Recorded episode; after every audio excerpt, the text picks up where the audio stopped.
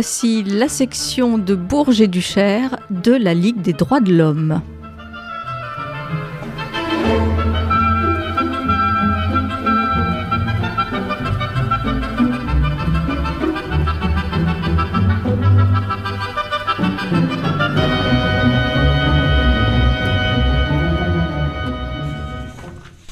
Bonjour à tous, euh, vous êtes euh, avec euh, les représentants locaux de la Ligue des droits de l'homme, c'est l'émission mensuelle. Qui va être un peu perturbée par rapport aux émissions précédentes. Qui va être un peu différente des émissions précédentes. La raison est simple, vous la devinez peut-être, vous avez sans doute remarqué que le ministre de l'Intérieur, Gérald Darmanin, puis euh, quelques jours ou quelques heures après, Madame Borne, se sont émus des dérives de la Ligue des droits de l'homme, le ministre de l'Intérieur ayant même proposé de s'interroger sur les subventions qui étaient versées à cette association qui existe depuis 1898 et qui est reconnue depuis longtemps d'utilité sociale. Alors, c'est vrai, Aline, que euh, la Ligue des droits de l'homme a souvent fait l'objet de critiques dans l'histoire de la part des pouvoirs en place, au moment de l'affaire Dreyfus, déjà. Elle a ensuite été dissoute par Pétain, et la, la seule fois. Révolution nationale, vous notez les initiales, Pétain, Révolution nationale, vous notez les initiales RN. Elle a été accusée de défendre les terroristes de l'OAS. Mais euh, si elle critique aujourd'hui euh, encore tel ou tel aspect de nos institutions, elle défend la laïcité, c'est-à-dire la liberté de conscience, de culte, une laïcité inclusive et non exclusive, Derrière les attaques contre la Ligue des droits de l'homme, c'est peut-être aussi tout le monde associatif aujourd'hui qui est visé parce qu'il dérange, des associations climatiques par exemple. Donc euh, on peut se poser la question, le pouvoir voudrait-il, voudrait peut-être ne garder demain que les associations qui arrangent? Eh bien c'est non. La Ligue tire l'alarme contre toutes les injustices, toutes les discriminations qui seraient aggravées d'ailleurs par euh, la mise en place, si jamais ça arrivait, de la priorité ou préférence nationale. Alors, Aline, quelles sont les, quelles sont les attaques précises contre la Ligue et sont-elles fondées? Bon, alors, je vais m'appuyer sur un article qui est paru dans Le Monde le 15 avril, article qui est un entretien, un interview de Baudouin, Patrick, qui est le président de la Ligue des droits de l'homme et qui répond aux accusations d'Elisabeth Borne, c'est-à-dire le Premier ministre, notre Premier ministre, et le ministre de l'Intérieur. Alors, l'article fait enfin, le problème est suffisamment important pour que le monde consacre une page entière à l'interview avec Patrick Baudouin. Je ne vais pas faire systématiquement le, résumé de l'article, mais je vais reprendre un certain nombre de points. Première question, Elisabeth Borne a dit au Sénat ne plus comprendre certaines prises de position de la Ligue des droits de l'homme. Son incompréhension s'est faite jour, dit-elle, dans ses ambiguïtés, c'est-à-dire celle de la Ligue, face à l'islam. Alors là, la réponse du président est claire.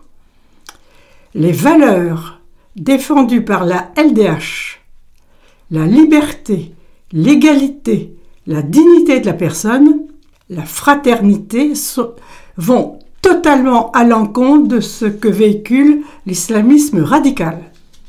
L'accusation d'ambiguïté de la LDH face à l'islamisme est une contre-vérité absolue qui est inacceptable. Euh, je me pose moi la question, Elisabeth Borne, c'est ce qu'elle dit. Hmm. Hein, Et en faisant cette remarque, elle a certainement un objectif. Créer la confusion. La, la LDH a des principes qui, d'après elle, ne seraient plus respectés. Et le fait euh, que euh, serait, ce, ce, fait serait euh, appuyé sur le fait hein, que la Ligue soutient l'idée que toute personne a le droit à être défendue. Alors il continue, hein, je ne vais pas, disons, faire l'analyse d'une des, situations évoquées par euh, Elisabeth Borne, c'est donc euh, celle de Hassan Iskousen, hein, mais il poursuit, euh, disons, le président poursuit, nous défendons tous les droits, même les droits des terroristes, à, alors à être jugés, jugés équitablement et non par des justices d'exception. En clair, nous défendons également les personnes accusées d'islamisme radical tout en condamnant les actes eux-mêmes. Mais je crois que on peut, on peut donner des exemples de l'utilisation de cet argument. Euh, il y a une dérive de la Ligue des droits de l'homme qui soutiendrait euh, les islamistes. Euh, on voit, on voit quelle est l'orientation. Euh, et moi, je rapprocherais ça de tous ceux qui s'interrogent aujourd'hui. La Macronie sert-elle de marchepied pour l'extrême droite, en fait? Parce que euh, on voit ressurgir aujourd'hui ce type d'arguments qui sont aussi portés par certaines personnes qui se disent être de gauche et qui sont un petit peu dans le sillage de Manuel Valls, ceux qui sont pour une laïcité euh, extrêmement euh, exclusive, une, laïcité rigide, rigide où on ne, tolère, on ne tolère pas de voir une musulmane avec son voile. Bon, ça fait penser aux femmes, aux femmes d'Iran aujourd'hui qui se battent non pas pour interdiction du voile, mais pour la liberté ou non de le porter. Ce, que, ce que Baudouin dit, voilà. il comprend très bien la position des femmes islamistes. Voilà. Et enfin, iraniennes. Iraniennes. Mais tout à fait. Mais je crois qu'il faut, il faut quand même rappeler que euh, ce qui fonde la laïcité, c'est pas euh, la, la, dénonciation euh, d'une religion particulière ou de l'interdiction de, de, la manière de se vêtir. Je vais essayer de le dire rapidement. Mais bon, excusez-moi, hein, il n'y a pas que les, enfin, les musulmans ou les musulmanes qui portent, qui portent des voiles ou qui portent des vêtements qui ne sont pas en, à la mode en quelque sorte. La soutane. La soutane. Et Actuellement, il y a un regain hein, euh, d'un catholicisme, disons, on va dire traditionnel, et on voit des prêtres, pas tellement à Bourges, il faut reconnaître, mais euh, dans l'Ouest, hein, euh, qui portent la soutane et qui sont jeunes. On va pas, on va pas leur dire. Il n'y a pas d'accusation portée contre, contre eux, pas plus qu'il y a d'accusations portées contre les religieuses qui portent un voile. D'où la nécessité de rappeler que c'est la neutralité de l'État qui fonde la laïcité et qu'elle assure la liberté de conscience et donc la liberté des cultes. Et par conséquent, cette neutralité de l'État, donc ça veut dire que euh, la laïcité ne peut pas être exclusive, mais ça veut dire aussi que cette neutralité, elle ne peut euh, être comprise que comme une euh, euh, neutralité vis-à-vis de tous les cultes, assurant la liberté des cultes. Ça peut pas être la neutralisation des personnes. Or, on entend aujourd'hui dans les officines euh, de, de, de, de, la droite ou de la droite extrême, ah oui, bah oui, la Ligue a dérivé. Par exemple, ils étaient on entend à droite, euh, ah la Ligue, elle était, euh, elle a défendu la burqa ou euh, elle a été contre l'interdiction quelques maires sur la Côte d'Azur il y a quelques années, en 2019 je crois, le burkini, hein, le burkini pour aller se baigner. Moi je rappelais que quant à la défense de la burqa qui est évoquée à droite, il s'agit à minima d'une surinterprétation de ce la Ligue a comme position. Le 21 mars 2010, la Ligue avait publié sa position sur le voile intégral et le décrivait, et le décrit toujours, comme une négation rédhibitoire de la personne. Pour autant, la Ligue dit aussi que réglementer les costumes, les coutumes, c'est une pratique dictatoriale. Et c'est ce qui se passe précisément en Iran ou en Afghanistan.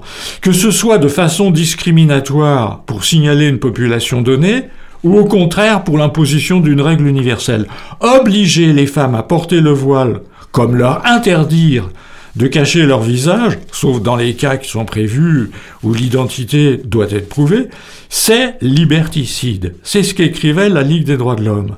Et puis, il y a eu d'autres, il y a eu d'autres cas. Après l'assassinat de, Samuel Paty, a été dissous le, le, comité euh, euh, contre l'islamophobie. Et euh, ça s'est passé en même temps que les, actions judiciaires de ces maires qui voulaient interdire le burkini.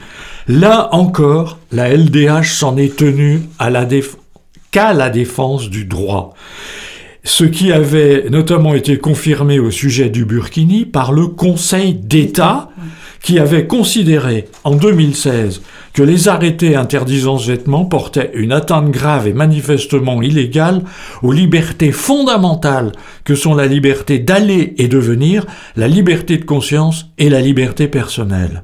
Donc, en fait, c'était des décisions politiques. C'était des décisions qui allaient dans le sens de comment dire de la discrimination des, des, des, des musulmans et donc de la liberté euh, d'être ce qu'ils ce qu'ils sont et de faire ce qu'ils veulent faire euh, de la part euh, de, de, de, de, gens défendant des positions il faut quand même de droite ou d'extrême droite. Il faut finir par faire disons refuser la confusion entre musulmans et islamiste.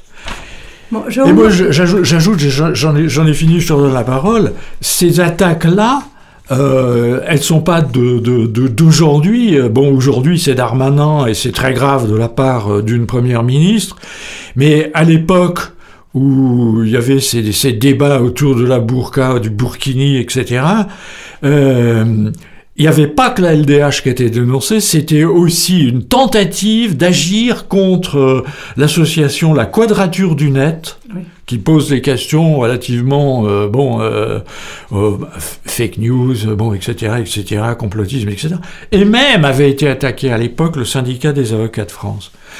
Bon, ben, on, va, on va en venir à, à notre ministre de l'Intérieur. Ah oui, tout à fait.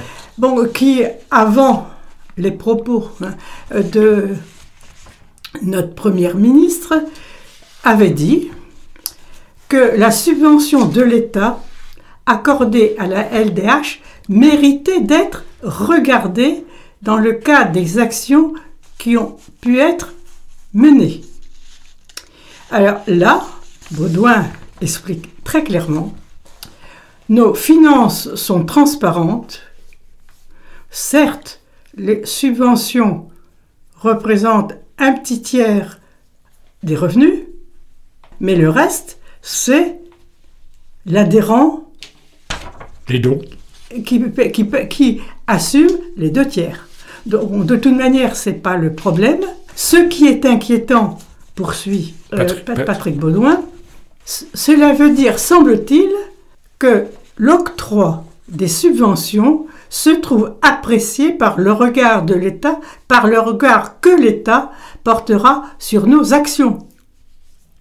On accorderait donc, dans cet esprit, des, subventions que si notre comportement va dans le sens du pouvoir.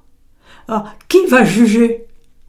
Et quand, grâce au macronisme et aux menaces de l'évolution aux menaces causées par l'évolution du macronisme, hein, on peut, avec forte inquiétude, penser que euh, bon, la voie au Front National s'ouvre, que c'est une mesure qui euh, semble poser, enfin disons, sera très favorable à, l'utilisation par le RN de, disons, elle pourra l'utiliser, le, Front National pourra l'utiliser pour n'importe quoi. N'importe quel régime autoritaire euh, euh, s'emparera de ce genre d'outils qu'il cherche aujourd'hui même à mettre en place. Et moi je crois que, bon, euh, il y a une autre question qu'on peut se poser, pourquoi ces accusations ressortent-elles aujourd'hui? C'est ce que je posais comme question tout à l'heure. Voilà. Et je crois qu'elles ressortent parce que le pouvoir n'a pas accepté euh, que les observateurs de la Ligue des droits de l'homme dénoncent les violences ah, policières, particulièrement à Sainte-Soline. C'est de là, en fait, que vient certainement hein, bon, la mise en avant de la LDH, hein, c'est évident. Hein. Alors, euh, Baudouin poursuit. Parce qu'on est pour le moment sur l'article, enfin sur l'entretien de, euh, de Patrick Baudouin il exprime ses inquiétudes. En élargissant hein, la réflexion, c'est la liberté d'association euh, qui est menacée, particulièrement depuis le vote de la loi, le séparatisme. La loi séparatisme qui a été votée en août 2021 et dont le décret d'application date du 31 décembre 2021. Mhm. C'est sans doute le cadeau de premier de l'an cette euh, loi séparatisme contient un article sur le contrat d'engagement républicain. D'abord, dit euh, Baudouin, ce n'est pas un contrat. Ce n'est pas un puisque il est imposé par l'État. Quand il y a contrat, je crois que bon, il semble que le macronisme n'a pas très bien compris. Hein. C'est comme on discute, on négocie, tout ça c'est la même chose. Non, un contrat se passe entre deux personnes ou entre une personne, une institution, enfin tout ce qu'on peut imaginer, alors que là, il est imposé par l'État euh, qui impose euh, l'obligation que une association qui reçoit des subventions respecte cet engagement dont l'un consiste à ne pas engager des actions de caractère politique, syndical, associatif, religieux qui pourraient constituer un trouble à l'ordre public. Mais euh, interprétation? Absolument, mais c'est bon. Je crois que là, on peut prendre de ce que tu dis. Euh, c'est euh, on soupçonne telle telle personne de, de, de, faire un acte, de commettre. On la soupçonne de commettre. Elle pourrait commettre. Et c'est le soupçon avant le fait. et ça, c'est très grave. Et justement, moi, je, je, reviens une seconde sur la question de, des positions de la Ligue et des observateurs de la Ligue à Sainte-Soline. Il faut, il faut dire que Elisabeth Borne, ce qu'elle reproche à la Ligue des droits de l'homme, c'est d'avoir attaqué un arrêté préfectoral interdisant le transport d'armes par destination à Sainte-Soline. Rappelons aussi, on va, on va, je Moi, je pense aussi ce qui l'inquiète, c'est que il y a un film. Oui, oui. Hein, ça aussi, c'est important, parce qu'il y a une preuve, et cette preuve, ça les préoccupe pour le moins. Oui. C'est quand même une pièce à conviction irréfutable. tout à fait. Bon, donc sur cet arrêté, euh, il, va falloir qu'on dise quand même euh, la réalité. Mm. La Ligue est accusée, par conséquent, de, défendre de façon inconditionnelle, serait, serait la défenseur inconditionnelle de tous les manifestants. C'est faux. La Ligue a dit les violences inouïes de la part des Black Blocs contre les gendarmes sont pleinement condamnables, c'est de la délinquance. Mais alors, en même temps, il y a cet arrêté préfectoral où euh, la Ligue est intervenue pour déposer un référé liberté. Pourquoi se, référer liberté? Parce que, il y a une raison très très précise, c'est que la formulation de ces arrêtés préfectoraux est trop vague et permet en réalité l'interpellation des personnes sur la base d'un soupçon qu'elles pourraient commettre euh, quelque chose euh, et l'interpellation des personnes étant en possession d'un objet quelconque? Vous êtes en possession d'un briquet, ah ben forcément vous êtes un incendiaire.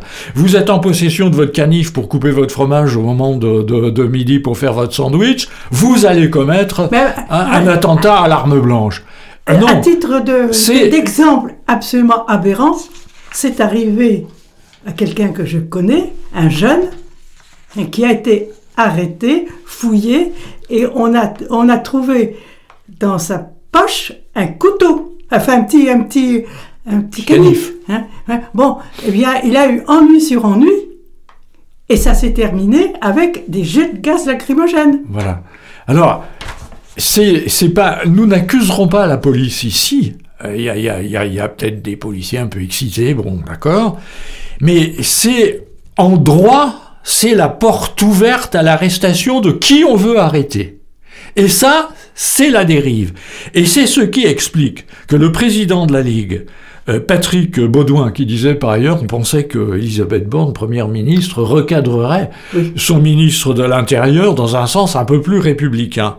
Et il ajoute, dans la mesure où la Ligue des l'homme reçoit des subventions publiques, tu l'as dit tout à l'heure, elle est très les finances sont transparentes, mais on s'inquiète de la perspective que l'octroi, tu l'as dit aussi, de ces subventions se trouvera apprécié par le regard de l'État, et ça, il dit, c'est exactement ce que font Viktor Orban, Benjamin Netanyahou ou Vladimir Poutine. C'est-à-dire ce que font des régimes qui sont des régimes autoritaires et au fond de droite, voire d'extrême droite.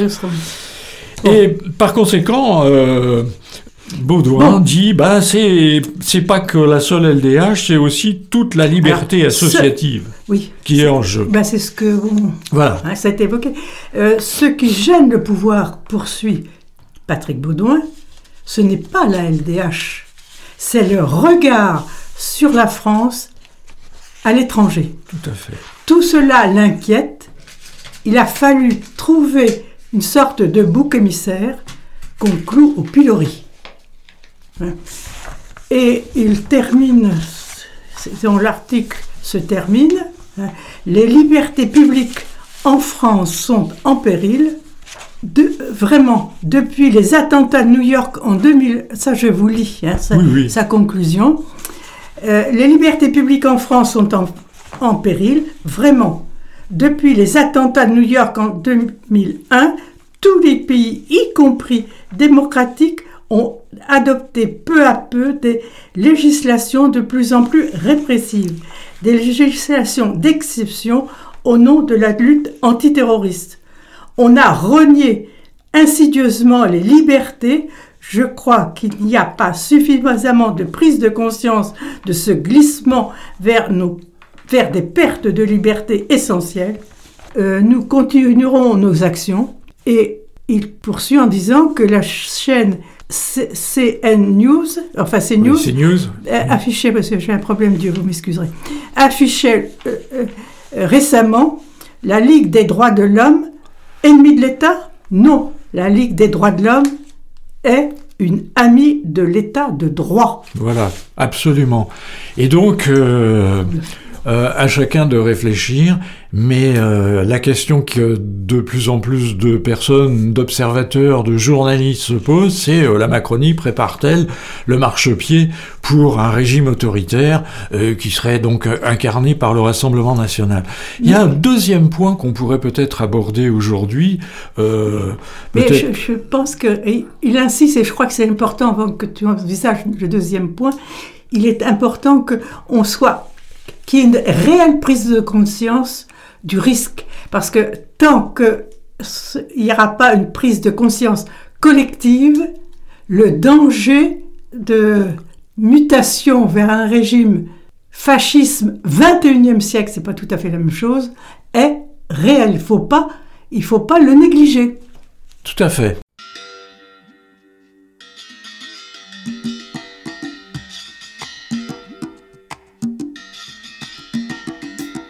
des lois, encore des lois pour blanchir les puissants, qui n'ont même plus la classe, qui sont de vrais faisants.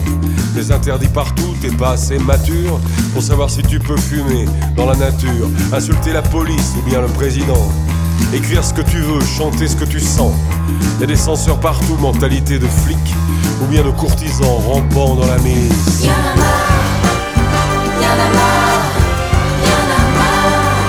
On est tombé bien bas, bien plus bas que tu crois.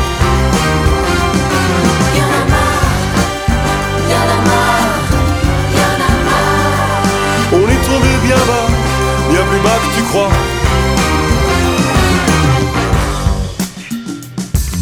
On se croirait revenu à Vichy chez Pétain, là où les étrangers, les juifs, les arméniens étaient placardés là sous cette affiche rouge, là où Monsieur Bousquet disait personne ne bouge, ils vont dans ton passé citoyen anonyme, fouiller dans ton casier judiciaire et ça rime, voir si t'es bon français, si t'as de bons réflexes, ne fréquente pas des gens patibulaires, mais presque.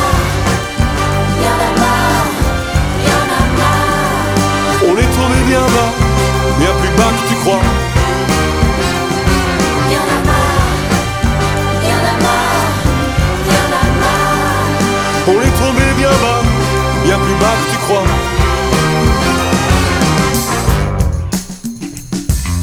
Alors que le crédit t'encercle, t'infantilise, tandis que les banquiers jouent avec la banquise, que tes amis d'enfance redeviennent étrangers, t'as peut-être quand même des questions à poser.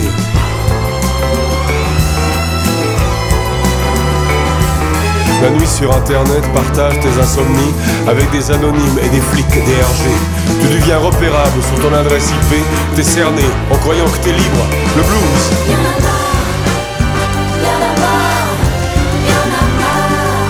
On est tombé bien bas, bien plus bas que tu crois.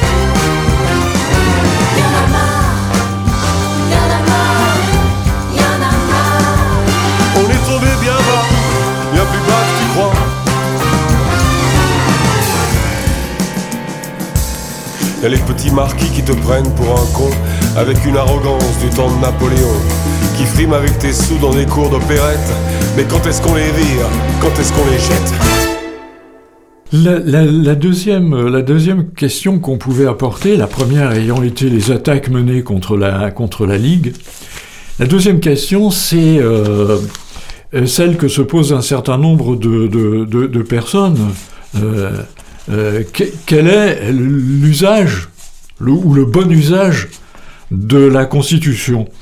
Et les, nos concitoyens, beaucoup de nos concitoyens disent, mais enfin c'est pas possible, euh, le Conseil constitutionnel euh, s'est couché, il a validé la loi retraite, etc., il a euh, refusé euh, d'autoriser un référendum, etc., etc., etc. D'autres disent, à l'inverse, bah, c'est euh, euh, le, processus démocratique a été suivi, c'est d'ailleurs ce que dit Macron, il a été suivi de bout en bout, euh, il y a eu euh, des mois de, de discussion, il y a eu au Parlement, euh, la gauche aurait fait euh, obstruction, on a utilisé tous les outils de la Constitution, le Conseil constitutionnel a validé en droit, et donc Je, je- je pose simplement une question. Quel est le sens, la définition de la démocratie par Macron Hein, Alors je crois qu'on a l'intention dans la prochaine émission d'abor- d'aborder ce thème. Mais la démocratie telle que la définition que normale hein, n'est pas celle envisagée par euh, Macron. On se posera la question, on le rappellera tout à l'heure euh, dans la prochaine émission. Nous avons vu l'utilisation de l'article 49.3 sur la loi retraite, c'est-à-dire pas de vote, passage en force, comme euh, disait Jean. On a vu aussi à l'Assemblée nationale l'utilisation du 47.1 pour accélérer l'examen du texte. Et on a beau dire euh, euh, les députés LFI ont fait du barouf, ont fait de l'obstruction, etc. Mais l'obstruction, c'est l'obstruction du gouvernement avec le 47.1 pour réduire la durée. Et puis même l'utilisation de l'article 44 alinéa 3 pour contraindre le Sénat à un seul vote sur l'ensemble du texte. Bon, c'est d'une drôle de vision déjà de la démocratie. Et alors, Qu'est-ce que, qu'est-ce que, qu'est-ce que aujourd'hui le Conseil constitutionnel, comment travaille-t-il, comment aboutit-il, fait-il aboutir ses décisions? Ben, il y a quand même un certain nombre de problèmes, et je me fonde ici sur un dossier qui, ben, c'est le mois d'avril 2023, un dossier du journal Le Monde diplomatique. Parmi les problèmes multiples qui affectent le Conseil constitutionnel, il y a en premier lieu celui de l'impartialité. Presque tous les membres doivent constamment statuer sur le sort d'anciens collègues ou sur des textes qu'ils ont contribué eux-mêmes à élaborer ou à mettre en application. Autrement dit, aujourd'hui, ce sont des politiques qui sont au Conseil constitutionnel, qui ont eu des responsabilités politiques, qui ont eu des positions partisanes, Autrement dit, le qui, ont des, qui ont des relations avec les hommes politiques. Qui ont des relations. Et là, autrement dit, ça pose le problème. Des, ils sont juges et partis. Et euh, il y a des, des, des, des, personnes, un juriste qui s'appelle Alain Supio, qui a été jusqu'à dire le problème du, de, de l'impartialité, euh, ben, c'est qu'elle n'existe sans doute pas vraiment, et que de plus, c'est... Alors il est méchant parce qu'il dit le Conseil constitutionnel, il est devenu une maison de retraite pour des personnalités bien en cours. Alors quels sont les membres actuels? Ben, Il faut quand même que nos concitoyens les connaissent. Les membres actuels, c'est deux anciens premiers ministres. C'est Laurent Fabius et Alain Juppé c'est deux anciens ministres de Macron, Madame Jacqueline Gouraud, qui est d'ailleurs euh, de la région centre, et Monsieur Jacques Mézard. C'est un ancien parlementaire, François Pilet.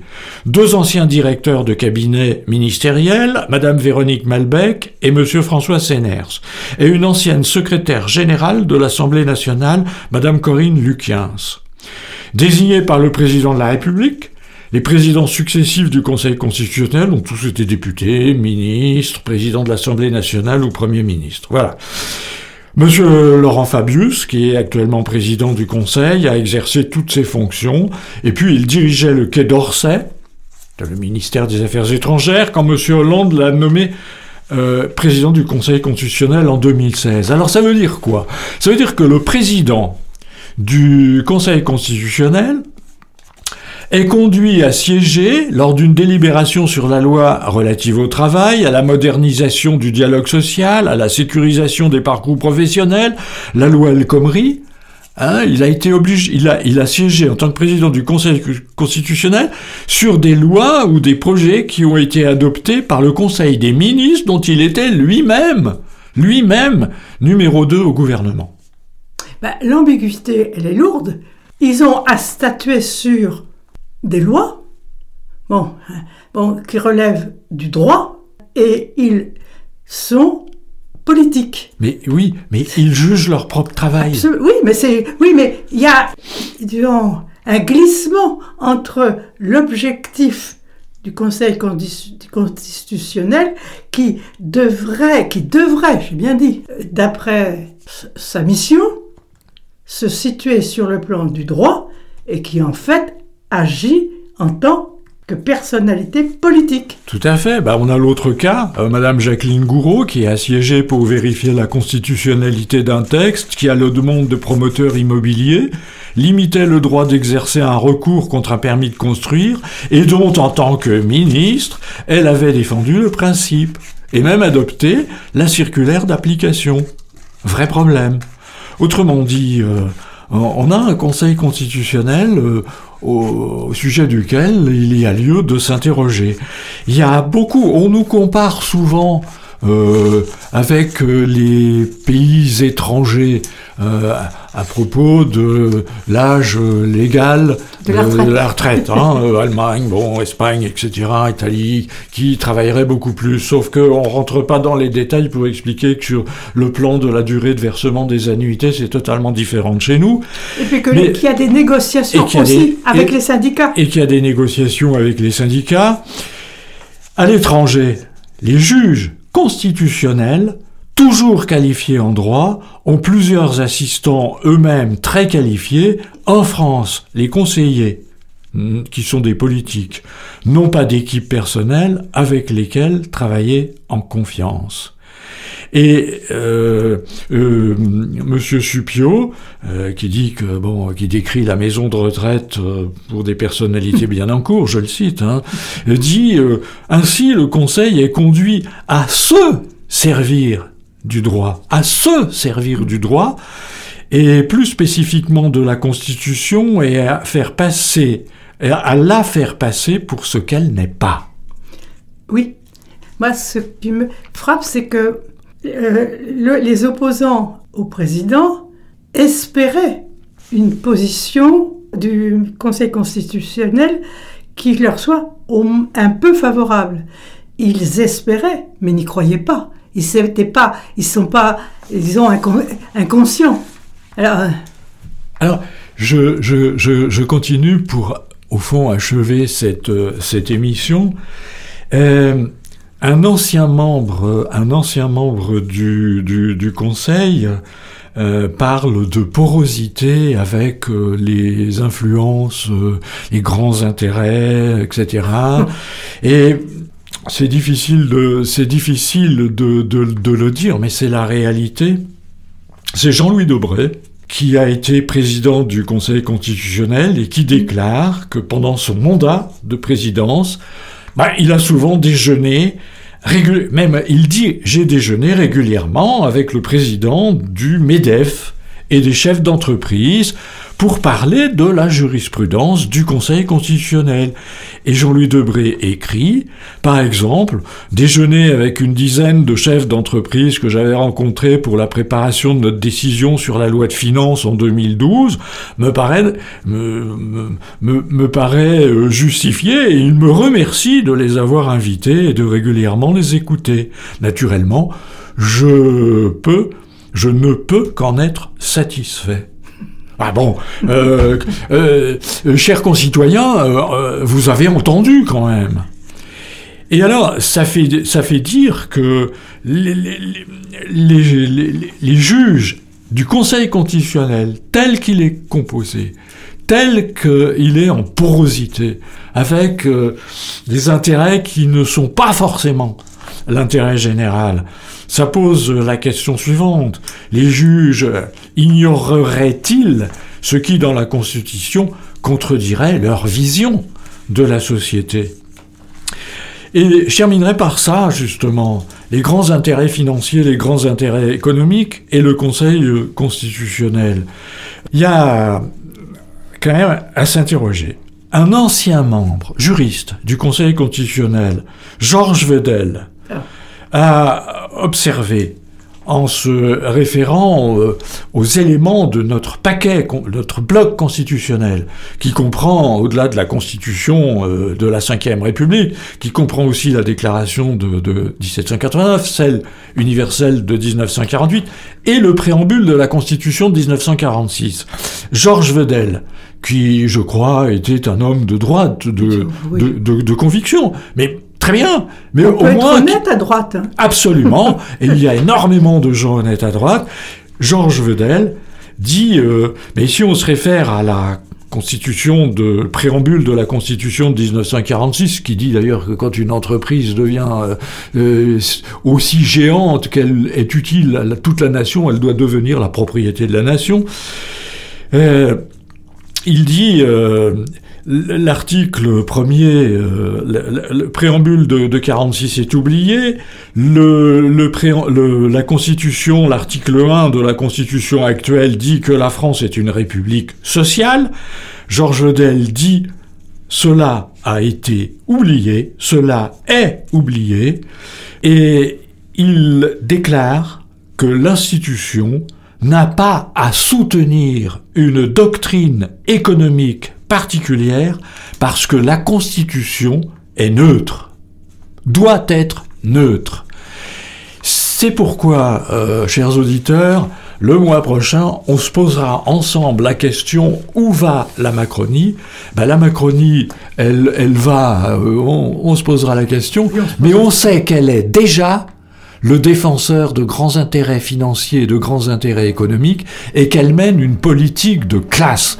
Et c'est ça qui détruit la démocratie aujourd'hui en France. Au mois prochain.